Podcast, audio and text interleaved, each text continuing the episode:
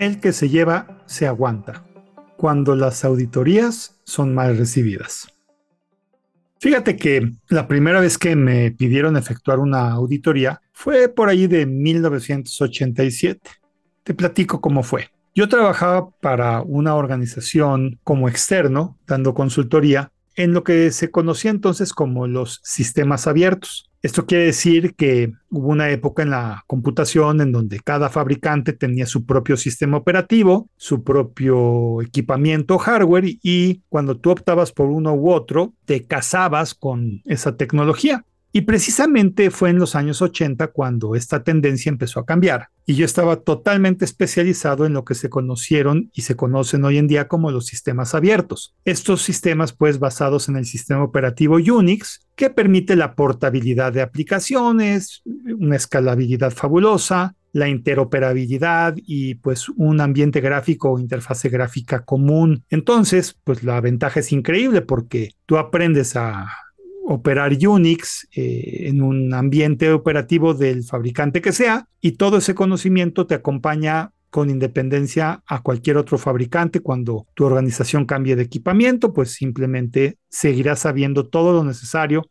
para poder hacer uso de la tecnología, lo cual pues representaba que el cambio de una empresa a otra era mucho más fácil así, beneficiaba mucho a la persona que adquiría la tecnología o el usuario final, y por más que les gustaron a los fabricantes, pues esto era una tendencia irremediable, mundial, y la cuestión que te comento no me deja mentir porque hoy en 2022, por mucho, el ambiente dominante prácticamente en cualquier industria es Unix y las derivaciones del mismo como Linux y otra serie de ambientes equivalentes. Pero bueno, esta organización me tomó en toda Latinoamérica para, entre comillas, evangelizar y dar a entender a toda la fuerza de ventas y de comercialización y de mercadotecnia de todos los países que conformaban todo lo que existía de México hasta Tierra de Fuego en Argentina, pues eh, el cómo beneficiar y explicar esto a las personas que adquirían la tecnología de ellos.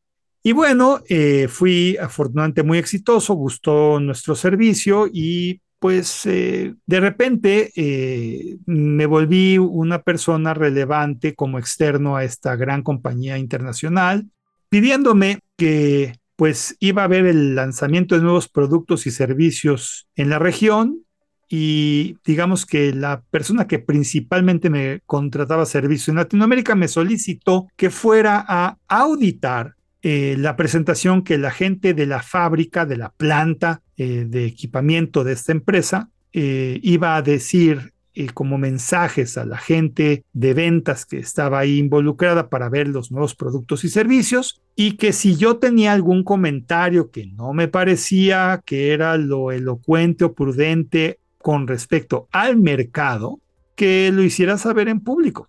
Bien, pues yo hice lo que me pidieron, por supuesto era un servicio cobrable, por supuesto que me presenté, por supuesto que no era sorpresa, sabían que yo era un externo, que tenía contratos de no divulgación y confidencialidad, de hecho tú no vas a saber qué empresa fue esta ni lo sabrás de mi boca, por más décadas que hayan pasado. Y para hacer el cuento corto, eh, cuando la gente de planta, de fábrica, habló eh, hacía mención a que si se adquirían los equipos con el fin de cualquier cosa comercial sencilla y no grave, pues que sí fueran sistemas abiertos, pero que si se trataba de transacciones en línea eh, de alto rendimiento, pues que todavía era mejor comprar y vender este, la oferta de la plataforma propietaria.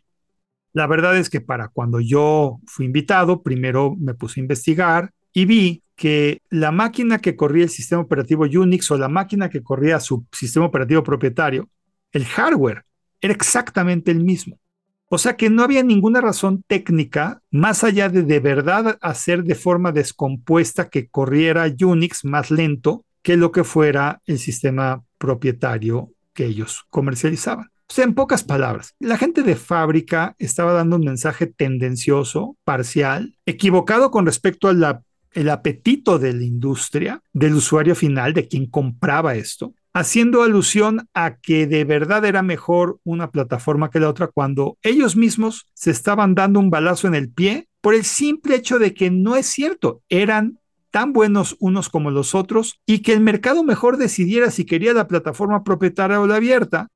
Y obviamente al hacerlo que fuera la abierta, no estaban abriéndole la puerta a la competencia, no, estaban demostrando que tenía una buena oferta de ambiente abierto y quiero decirte que pensé y pienso y sigo pensando que esta compañía es una de las más exitosas en ofrecer plataformas de sistemas abiertos. Pues bien, los interrumpí, como me pidieron, les dije que no era cierto lo que estaban diciendo, les dije que verdaderamente era el mismo hardware y que simplemente si ellos negaban la existencia de los sistemas abiertos iban a perder mercado, que mejor abrazaran la idea de ofrecer estos ambientes operativos abiertos y que ellos iban a vender más. Y además el mercado iba a ser más feliz con una compañía tan formal y buena como ellos para ofrecer esto.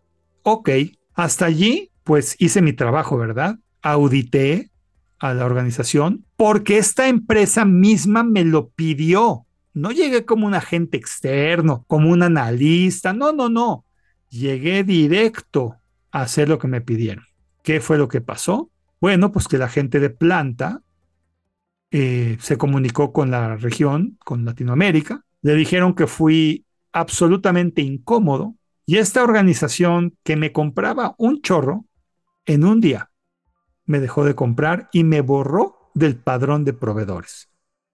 Bueno, seis meses después me recontrataron y sigo haciendo negocios con esta increíble empresa. Pero simplemente lo que aprendí como conclusión de todo esto es una y solo una cosa. Muchas veces una empresa pide el criterio como especialista o perito a una persona o grupo interdisciplinario perteneciente a una firma especializada en hacer esto. Esto es una auditoría. Y resulta que quien la pide originalmente o no está conforme con el resultado, o todo el tiempo se la pasa saboteando y dando de mala gana la información, o simplemente no le pareció lo que dijiste que fue lo que originalmente te pidieron.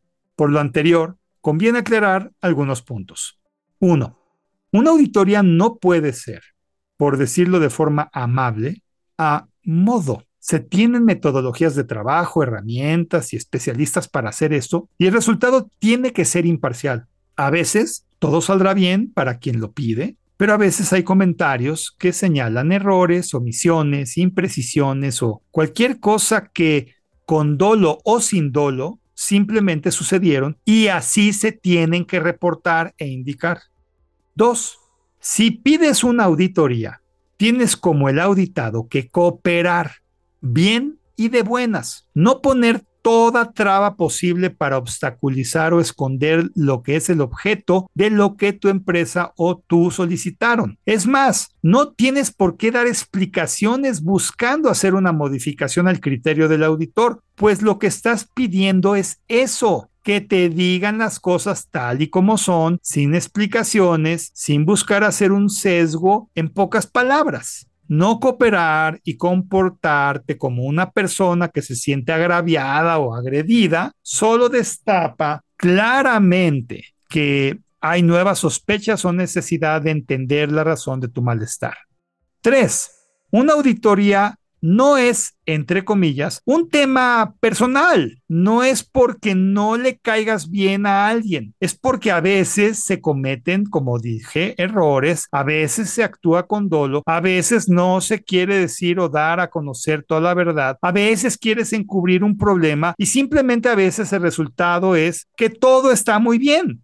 En ningún caso la auditoría busca a fuerzas que algo esté mal es simplemente tener una medida clara de lo ocurrido y qué hacer para mejorar, corregir o cambiar alguna situación. Cuatro. Lo que es imperdonable es que si tu empresa pide a un tercero efectuar una auditoría de lo que sea, esto es contable, tecnológica, de procesos, etc. Tu código de comportamiento debe de ser cooperativo, ágil y dándole información y acceso a lo que sea necesario para poder formar un criterio completo. Como lo decía anteriormente, si no haces esto, tal vez en una palabra caes como alguien sospechoso. Mi conclusión es muy simple. Si se pide una auditoría, Insisto, si se pide, se tiene que recibir de la mejor forma, con el fin de mejorar. Si algo no gusta, es precisamente para hacer correcciones. Y si no se desea hacer lo que la auditoría arroja, es mucho mejor no perder el tiempo y jamás pedir que ésta se haga. Obvio, si no te preguntaron y te hacen una auditoría, es precisamente porque se busca encontrar o corregir algo en tu área. Tu compromiso es escuchar, entender y mejorar lo que se te diga. Más claro, ni el agua. ¿No crees? Soy Moisés Polishuk y agradezco que me hayas escuchado. Hasta la próxima.